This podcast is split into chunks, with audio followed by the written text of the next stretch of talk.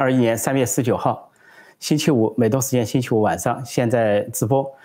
呃，美中高层对话，所谓高层对话，在阿拉斯加已经结束，分三段，啊，三小时、三小时、三小时。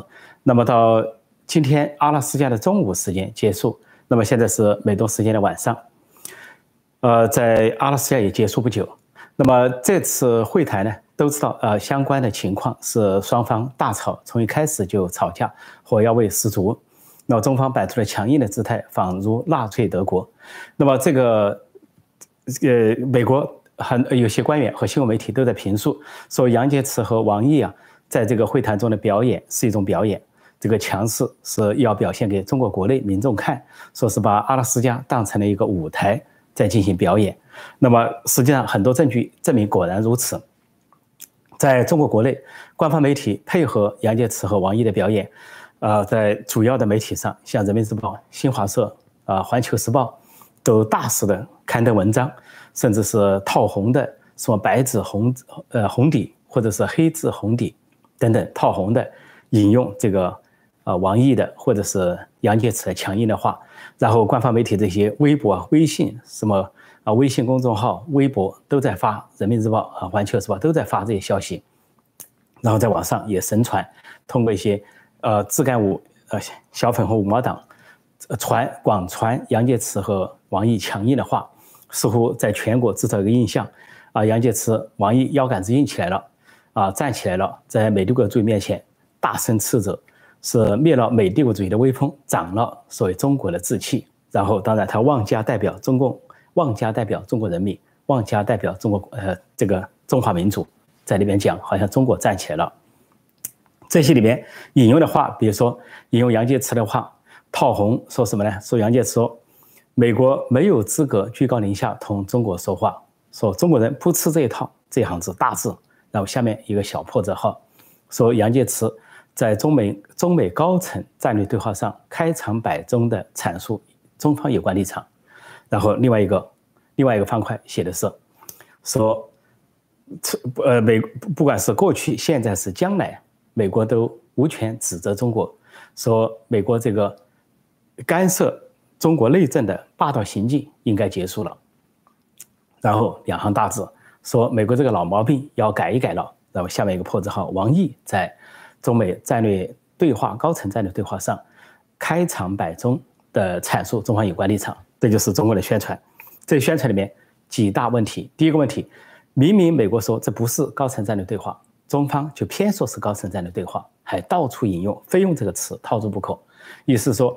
也美国政府不承认，美国媒体也不认认可，国际上都不认可。但是我们在国内关起门来，控制媒体，党媒党报，我们自己说了算，自说自话，这就是中美高层战略对话。这第一个，第二个，选择性的引用，啊，王毅的话，杨洁篪的话，广为宣传，但是呢，绝不提布林肯说了什么，沙利文说了什么，这是他重大的软肋。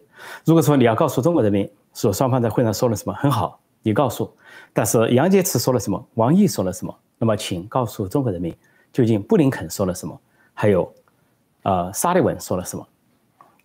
比如说，布林肯说，当杨洁篪指责美国的时候，啊，里面有是有这个杀害黑人的历史，啊，你们有是有自己的问题，然后又说你们不代表呃这个美国或者世界，你们只代表美国政府等等。那行，人家布林肯说什么？说我们并不认为美国是完美的。我们有自己的问题，我们有挫折，甚至有倒退，但是我们不隐瞒问题，我们公开，我们修正这些问题，这就是我们变得更为团结，更向前走。那沙利文怎么回应呢？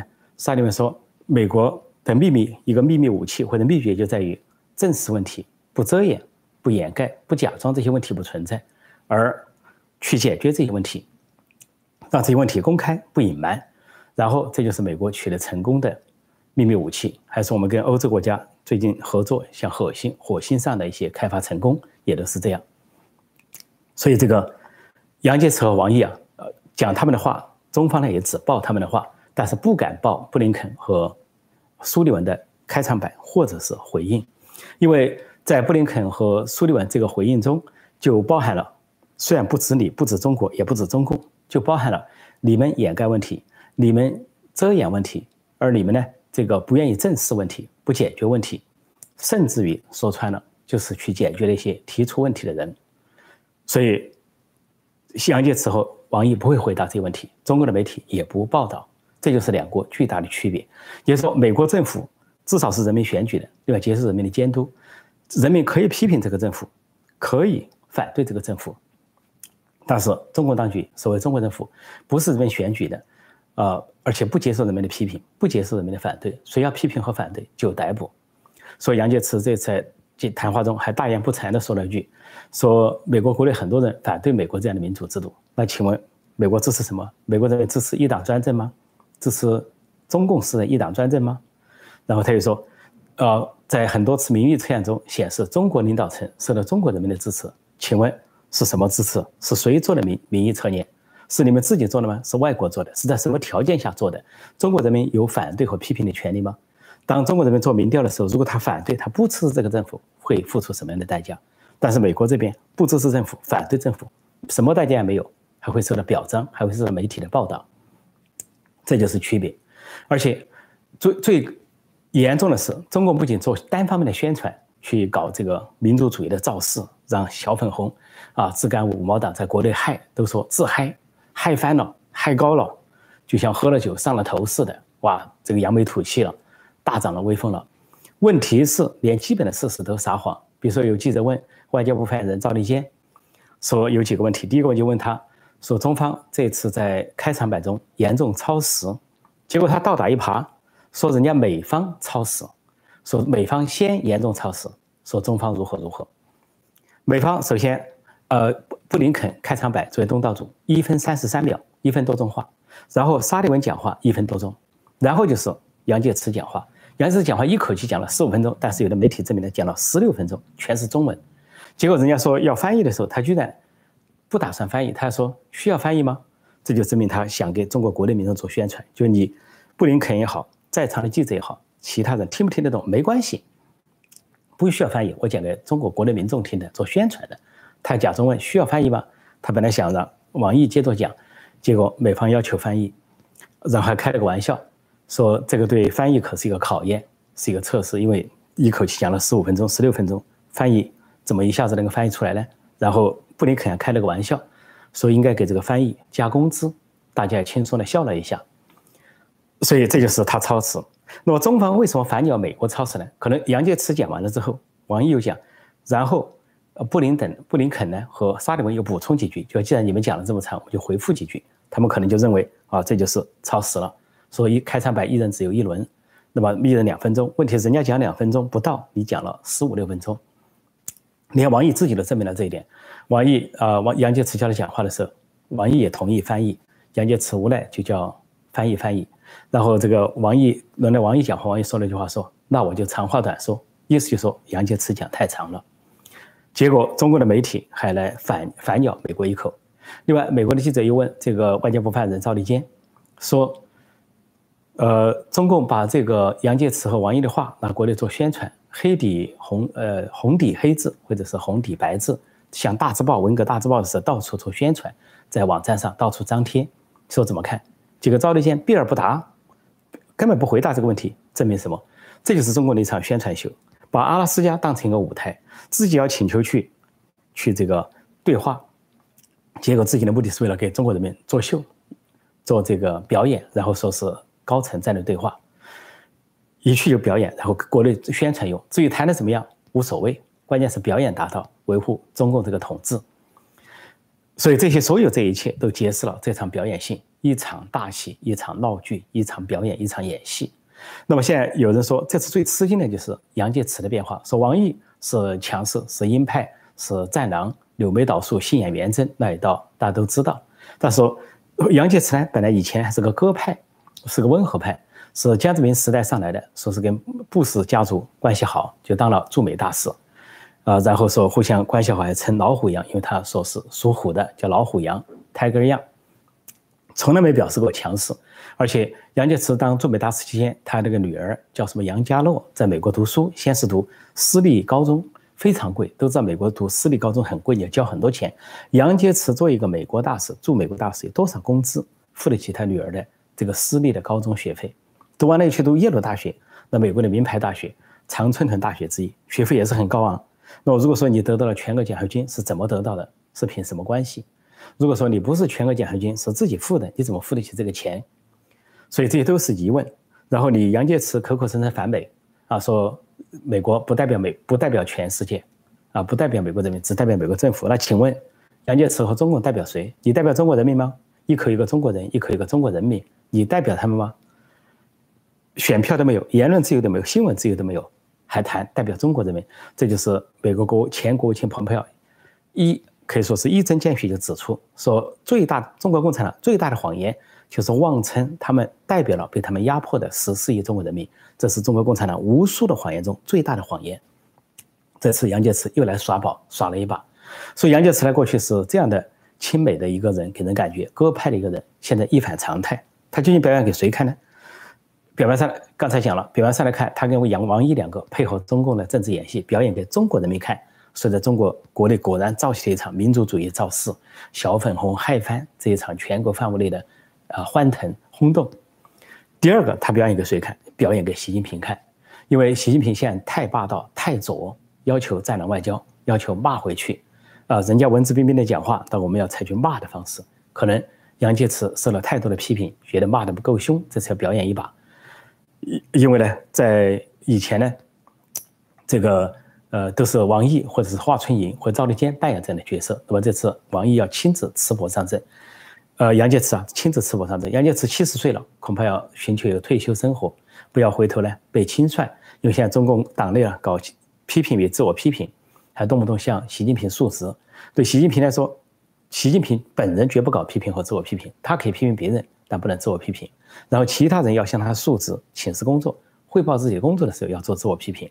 然后习近平做批示，所以王杨洁篪大概算怕不过关，所以要表现一把，表现一把，表现了当然也不能当政治局常委了，政治局委员当到底了，退休主要是图个退休后的安全，表示我扮演战狼了，我终于扮演了一次战狼，比战狼还战狼，老虎加战狼，老虎羊加战狼，简直表现的把王毅都给压下去了，我这一回，所以终于可以安全退休了，大概是他这么一些表演，说整个说来。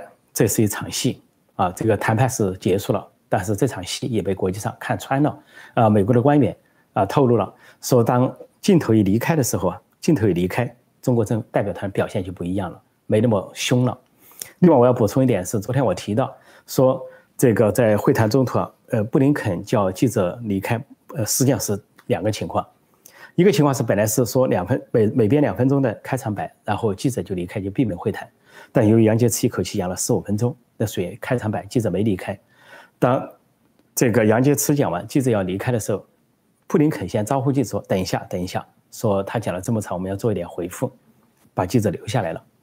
但当布林肯和沙利文做了回应，王毅又讲了话之后，后来记者又要离开的时候，这个时候是第二次是杨洁篪招呼记者留下，还用英文说了个 “wait”，他现在英文不好，所以需要翻译翻翻译来翻译去的。但是他说了一个“等一等”，用英文说的，意思说你们等一等，又开始表演，当做记者表演。所以这个表演不仅被美国官员揭穿，而且被美国的媒体揭穿了，以至于各国记者在北京向外交部发言人提问了，问是不是一场表演？国内的大字报怎么回事？结果避而不答。所以这场表演秀到此为止。那么现在我接受大家的提问，跟大家互动，看看广大广众、观众、听众、网友啊有什么问题。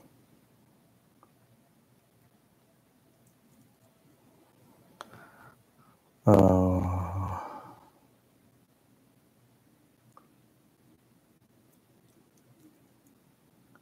八零年的，这里讲的是八零年代什么退出联国联，掀起不少大战，啊，这个没听懂这个问题啊，没听懂，我再看看其他一些问题啊，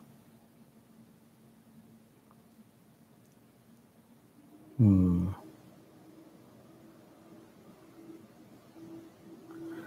这里有人说，流氓只讲拳头，讲面子，不讲真理，不讲真实，不会有文明的怜悯之心，从来不讲公平。呃呃，这这个是一个评论哈，这个评论也很不错。实际上就是这次杨洁篪和王毅代表中国来做了一次表演，相当于纳粹德国式的表演。大家只要回顾一下纳粹德国当时怎么样去强势向周边国家喊话表演？啊，当时纳粹有个著名的外交部长叫里宾特洛甫，啊，说是软硬兼施，强势的时候挥拳头，啊，弱势的时候到处骗人，花言巧语，说把周边国家骗得团团转，啊，按照中国的说法叫一手硬一手软。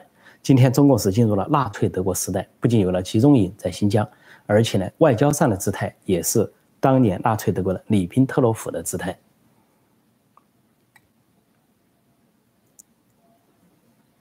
这里有人说这个断交部干得漂亮。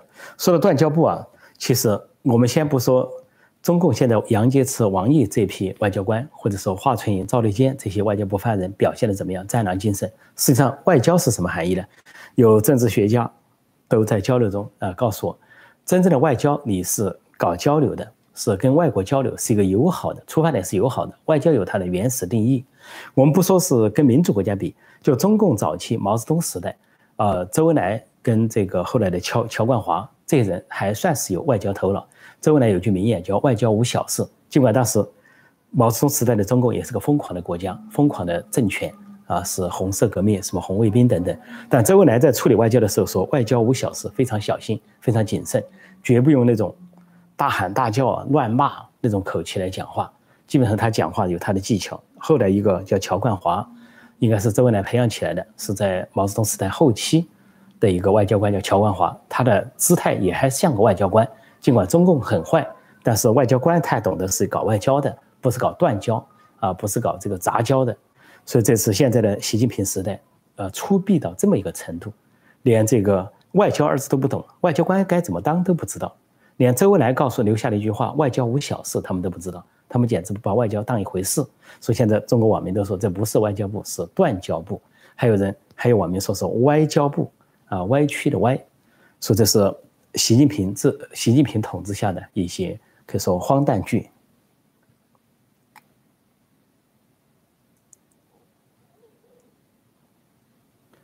来看看，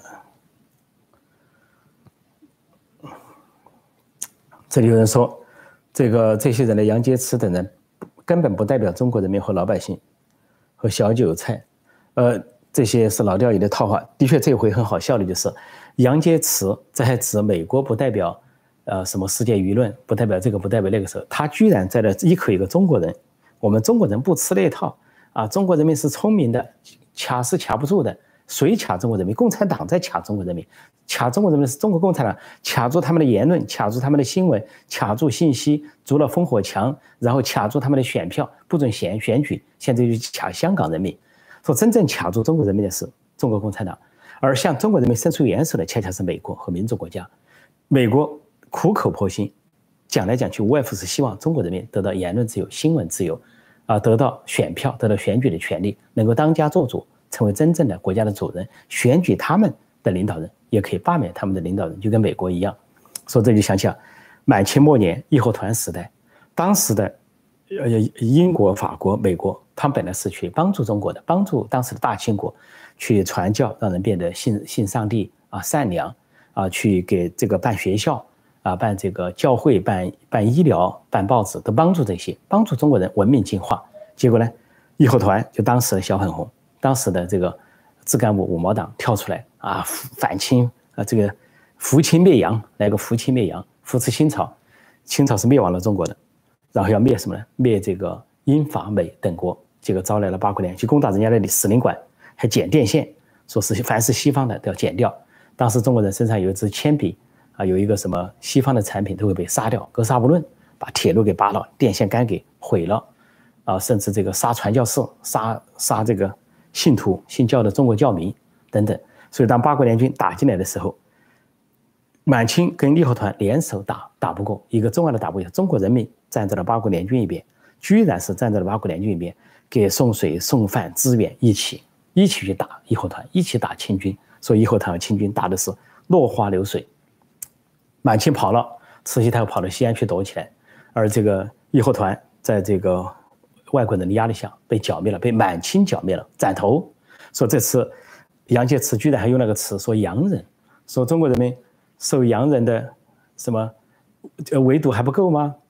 啊，被被洋人的损害不够吗？被围堵的时间还短吗？好像他已经是满清，一口一个中国人，呃，如何如何洋人？那请问人家就网友现在问了个简单的问题：马克思是哪里人？是不是洋人？列宁是哪里人？是不是洋人？为什么你们现在把它奉为你们的圭臬、你们的最高指示啊？中心思想？洋人是满清时候留的话，今天的中共又用起了洋人这个说法，是什么？是红朝，是另外一个朝代，满清的继续，所以他的命运也就可想而知了。满清后来的命运怎么样？大家都知道，覆灭。说中共呢，杨洁篪讲这个话，等于在自我赌咒，自我赌咒。现在是，呃，再看看啊，看有哪些问题。这里有人说中国是苏联，中国是苏联的一部分，是苏联的一部分。成成立的时候，中国叫苏维埃共和国，江西叫苏维埃共和国，而且口号叫保卫苏联，不是保卫中华。所以当时陈独秀，呃，是创始人，不满意这个口号，居然被中共开除，说他是托派，开除出党，因为陈独秀坚决反对这个保卫苏联这个口号。这里有人说中国派出了马戏团，的确是马戏团，在国际上，在美国的新闻界，在国际上，在国际媒体，在美国看来就是一个马戏团。但是中国呢，觉得演得很好，很投入，演给国内看，演给老百姓看。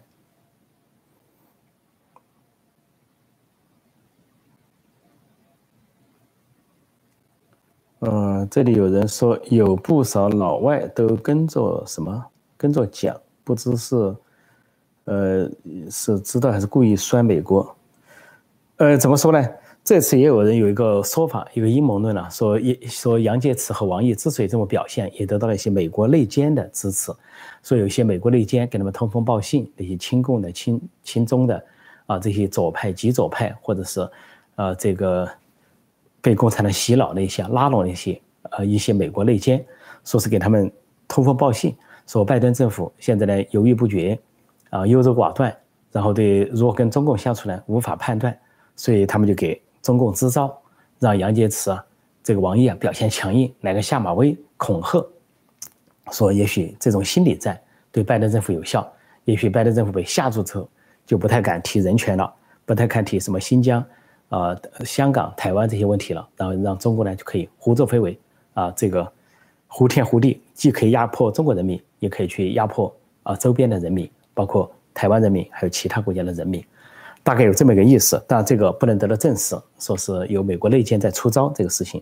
所以有些呃美国或者西方的左派呃出现这个问题啊，呃迷失不奇怪。纳粹德国咆哮的时候，也有很多绥靖主义者在迷失，在亲近纳纳粹，还以为德国说的有道理。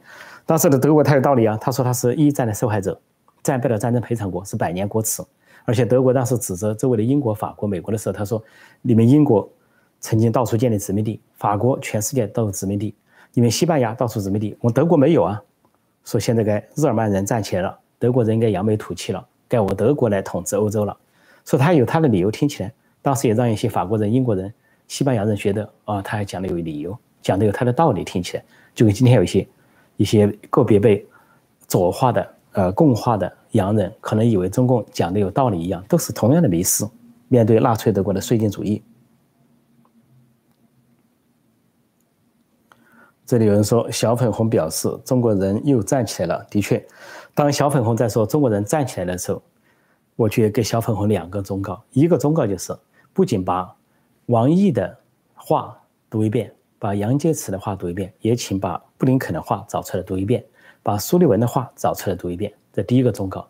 第二个忠告：当小粉红只干五毛党在说中国人民站起来的时候，掂量一下自己手上有没有选票，有没有像美国这样的人，美国人民手上的选票。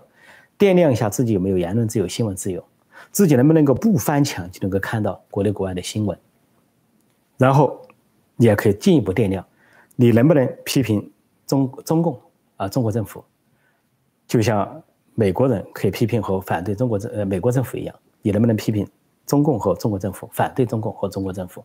如果这些都掂量好了，小粉红你真的站起来了，否则的话那是趴在地上的。身为奴隶而不自知是最大的悲哀，这是鲁迅的名言。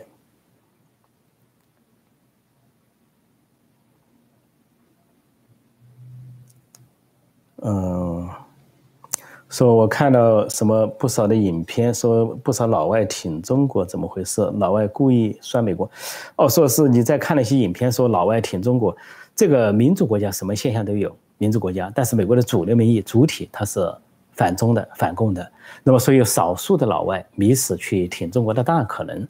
就像那个共产党在延安盘踞的时候，还有一个加拿大还去了一个白求恩嘛，医生白求恩去支持中国共产党啊。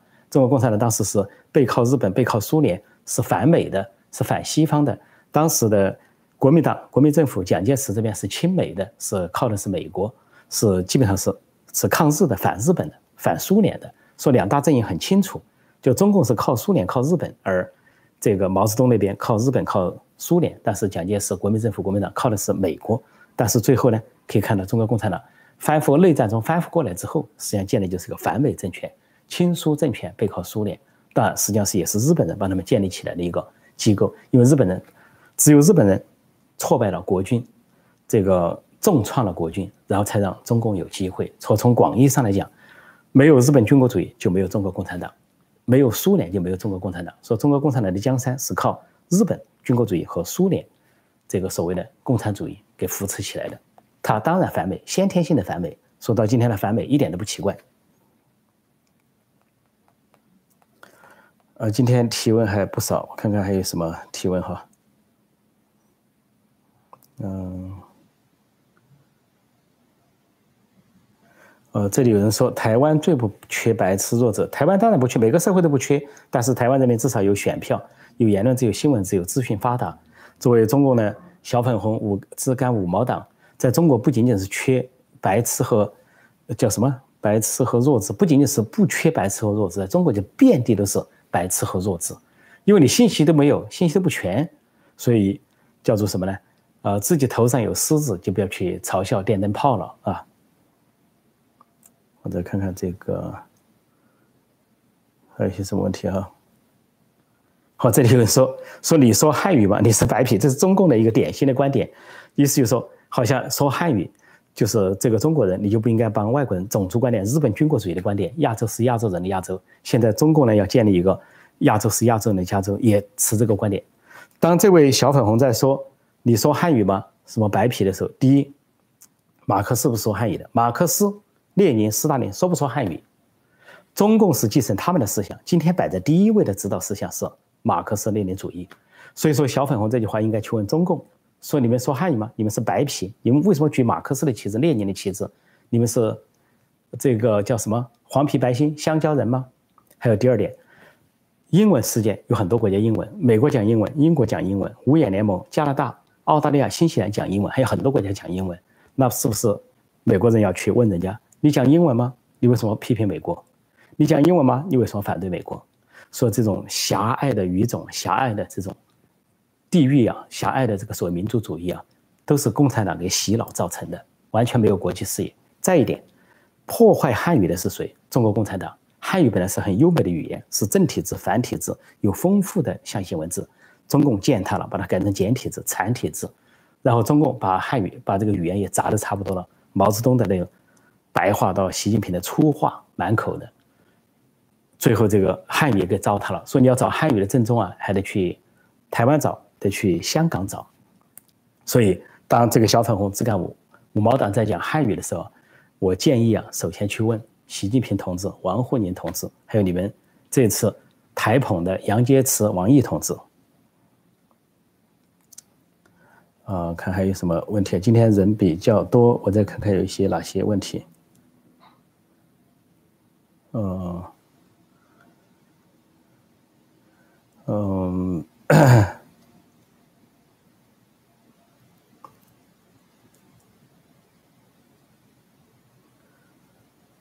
中国官员只能欺骗国内的民众，没错，的确是这样。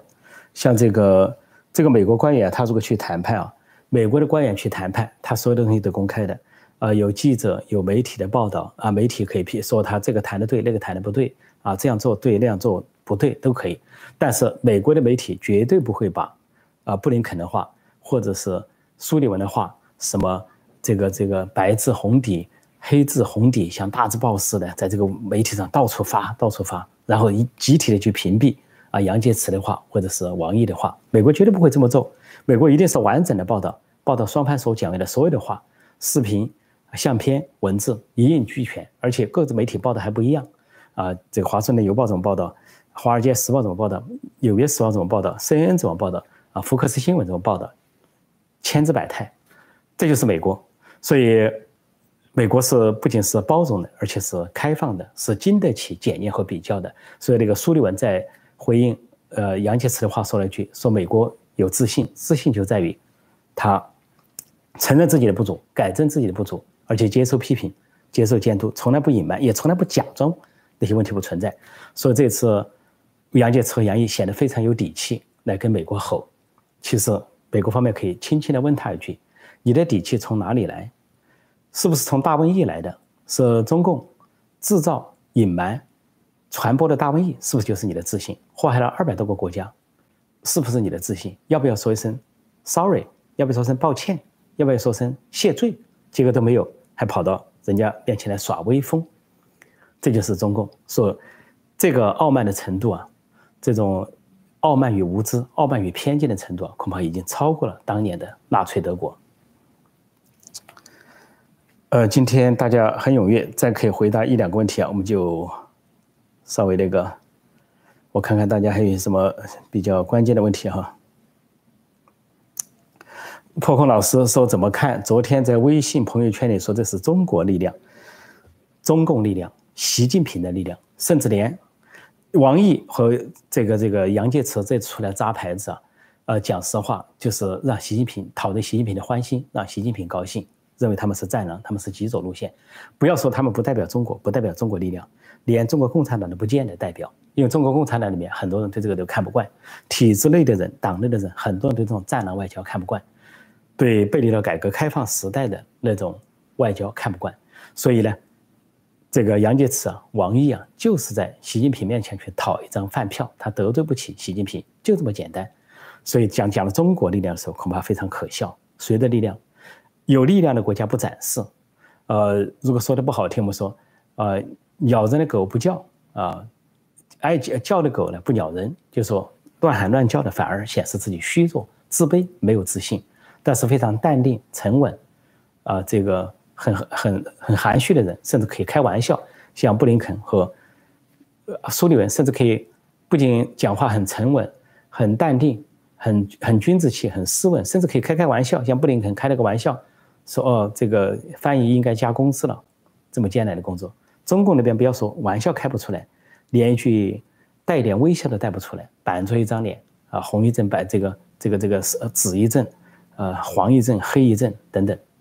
如果说美国这边的官员都还比较这个这个有点腼腆、有点内向、有点书生气的话，那是他们年轻或者说比较天真啊。像布林肯和苏利文眼睛里有时候都有一种天真的光芒，有一种纯洁的光芒。但是中共那边的话呢，他要是这个脸色变来变去，那就是阴险、不自在啊、不自信。有人注意到说，杨洁篪在讲话的时候，呃，虽然是手势舞来舞去，但他手在抖，他的手在不停的抖。所以都显示内心的虚弱、内心的恐惧。他们关起门来说什么不知道。所以，呃，这些事情啊，叫做按照中国有句话叫做“透过现象看本质”，是完全可以看穿的。再回答一个问题，再回答一个问题，好，我看看。呃，这里有人说这个王杨洁篪的脸呢，拉得像一个丧家犬，的确这样。惶惶然如丧家之犬，确实这样。恶人先告状，对，这回这个，这个，这个，人家美国说他超时，这个超时不要小看这个超时啊，这个一个小小的规矩，说两分钟开场白，结果你不遵守，一讲就是四五六分钟，不遵守这个时间，不要小看这一点，这就中共谈判是假的，中共谈判就是为了混时间，就是为了给国内做宣传，为了做表面文章，他连谈判的规则谈判的规则都不遵守。就算谈判达成协议，他能遵守吗？中共从来没有遵守过任何的承诺和协议，包括中英联合声明都没有遵守，怎么可能遵守任何事情呢？世界卫生组织、世界贸易组织、联合国的宪章一条都不遵守，所以呢，中共的谈判是假的，规则是假的，最后连谈判中很简单的约法三章他都不遵守。你要说开场白两分钟，违反严重违反，说让当时的布林肯非常吃惊。后来布林肯在补话说，既然讲了这么长时间，我们需要回应几句话，才有这个回应。而中国呢，果然恶人先告状，在国内宣传说美方开场白严重超时，无无这简直是就是叫什么呢？无中生有，恶人先告状，诬告简直就是诬告。呃，我再看看一些什么，嗯，哈，这里还有人说，你这个人各减去一个是忘本了，自己是华人，你只讲共产党不好，你看这个话多矛盾。一个小粉红说你忘本了，你是一个华人，却讲共产党的不好，共产党就是外来政权嘛，共产党就不是华人的思想，共产党的思想是外国人的思想，老兄啊，德国人的思想，俄国人的思想的杂种就是中国共产党，中国共产党是号称是马克思主义者。是列宁主义者，中国领导人死了，他要盖盖上个党旗，呃，镰刀虎头，苏联的旗帜，然后说他是伟大的马克思主义者。什么时候他说过他是伟大的华人呢？什么时候说他是伟大的中国人呢？什么时候说他是伟大的孔夫子的继承人，中国儒教的继承人？没有。所以说，你看这些小粉红糊涂到什么地步，简直连拯救都没有时间了，连什么是华人，什么是洋人。啊，什么是共产党的面？共产党是中国人的对立面，是华人的对立面。华人有自己的祖先，华人有五千年的历史啊，对不对？有各种各样的朝代，都用汉字，墨子多得不得了，庄子、惠子。现在居然搞一个马克思列宁主义垄断中国，说这位小粉红，难道你不觉得自己可以回答自己问题吗？所以有时候小粉红来提问题啊，我很尊重，我欢迎大家都来，来了都是客啊，左中右的，亲共的、反共的、亲亲中的、反中的，没关系，都来。但是小粉红，你提这些问题可以自己回答。你提的问题就是：谁是华人？是共产党还是我们中国人民？还是民运人士？谁在反中国？谁在反中华民族？谁在剥夺中国人民的投票权？谁在剥夺中国人民的言论自由、新闻自由和天赋人权？小粉红，你自己就可以回答。回答清楚了，你投了就清楚了。所以用不着我去拯救。不过问题提的非常好，让大家觉得很受教育，很受教育。我再看看这个，对，这里有人说小粉红多读书吧，的确应该多读书。呃，我这个出版了这个十多二十种书啊，这个好多我的书，这个希望这个小粉红也读一下。啊，关于中国的一百个常识，全世界都不了解中国人，呃，不受欢迎的中国人，假如中美开战，中南海后黑学等等等等，你可以读很多有关我的书。如果找不到买不到。请订阅陈破空会员网站，保证你不会浪费时间。如果订阅了我的网站，花了一点钱订阅了我的网站，读了书感觉浪费，退钱，啊，几十美金、十几美金退钱没问题。所以那样的话，我们回答绝对节约时间啊。我再看看大家有些什么提问哈，代表性的。今天大家比较多，我就是延长了一点时间哈，请大家有点耐心。我再来看看大家有一点什么。好，这里还有个问题：没有共产党也有今天吗？是什么？这句话问的没头没脑。没有共产党也有今天吗？小朋友啊，小粉红同志，你是国家的主人呐，你是国家的人民。这个国家是因为人民，不是共产党养活了十三亿人，是十三亿人养活了共产党。这是我一关于中国的一百个常识一个基本的回答。究竟谁养活了谁？你应该说，没有中国人民，难道你共产党活得了吗？你没有中国人民，你这个中华人民共和国政府能成立吗？再一个，你没有共产党的时候，中国五千年不就过来了吗？啊，王朝兴起，王朝鼎盛，王朝衰落，一朝一朝不过来了吗？唯一就是中国人还没有民主自由，而共产党成了民主自由的拦路虎、绊脚石。说中国人富裕，中国人富裕的时候多得很呢。中国历朝历代都很富裕，历朝历代富裕，很少穷的时候。满清的时候，清朝的时候，中国的生产总值在世界第一位。说中国恢复到世界地位是完全没问题的，但是现在被共产党所妨碍了。共产党统治时期饿死了四千多万人，毛泽东时代闻所未闻了，前前不见古人，后不见来者。说这位朋友在问，说没有共产党没今天，所以一句名言送给这位朋友哈，叫做共产党说的，没有共产党也没有新中国。送给你一句民运人士的名言，我们民运界的名言叫：没有共产党才有新中国。好，我看还有什么问题。还有什么问题哈？还有什么问题？今天是周末，跟大家多逗留一会儿啊，多逗留一下，呃，跟大家一起共度周末，共度这个有意义的周末。我看看有些相关的问题，相关的问题。嗯，哦，这里有个朋友说，陈老师没办法，我们这一代人绝大部分没法听到外国的自由、外面的自由声音，但你要争取。现在是个互联网时代，比我们那个时代要好。我们那个时代成长起来的人呢，那个时候没有互联网啊，只能够听一下短波的收音机，听听美国之音啊，啊，听听外面的电台。但是我们还可以看到外国的文学名著，从文学名著中领略一些西方的博爱思想啊，人类的文明精髓，看看人类进步的痕迹。不过我告诉你一个秘秘诀，我在中国成长的时候，后来我到了国外，人家问我是不是我看了西方的书，听了西方东西成长为民主人士。实际上不是，我是把中国的报纸反中共的报纸反过来看，从小就喜欢看《参考消息》《人民日报》《四川日报》等等。家里穷，很困难，啊，父亲是个教师，但也居然为我为一个八岁的孩子订了三份报纸，啊，《人民日报》《四川日报》呃，《参考消息》。喜欢看报纸，但是我看报纸是思索性的，从字里行间看出真实，从横这个这个正向的字里面看出反向的东西。啊，从他们给毛泽东致敬信里面看出毛泽东要死亡的信息，这就是当初的我。我觉得大家完全可以倒过来看，就《人民日报》你要倒着看，它除了日期是真的以外，其他都是假的。呃，中央电视台你要倒过来看，除了天气预报是真的以外，其他都是假的。当然也有人说天气预报也是假的，有时候天气预报像重庆达到了四十多度高温，它一定要限制，为了稳定报在四十度以下，或者说。北京的沙尘暴是二十多年未遇的那么强烈的沙尘暴，三月份却报成说近十年的强沙尘暴，它总是要隐瞒一下。呃，我看还有什么关键的问题哈？这里有个问题是说，呃，中美新一轮对抗的焦点是什么？中美新一轮对抗的焦点那太多了，到处是焦点。呃，首先是。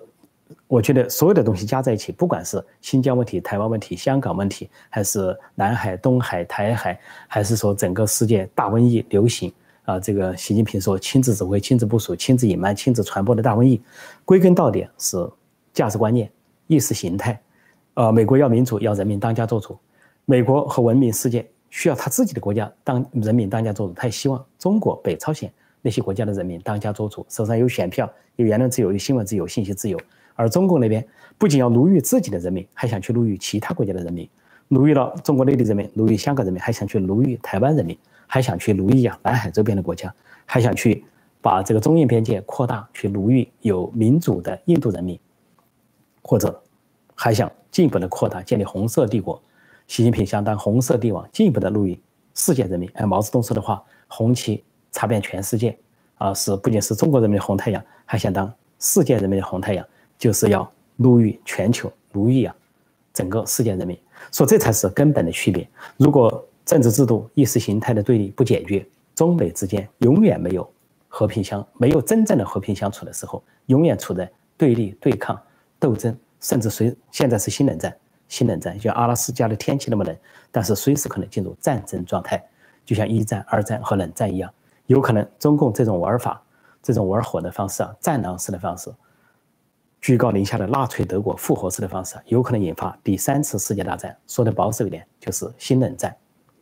那么今天我就暂时讲到这里啊。星期五，祝各位周末愉快，谢谢大家的踊跃参与和宝贵的留言。那么明天请继续留意我的节目，早上的实时评论和晚上的直播时段。谢谢大家光临，谢谢，再见。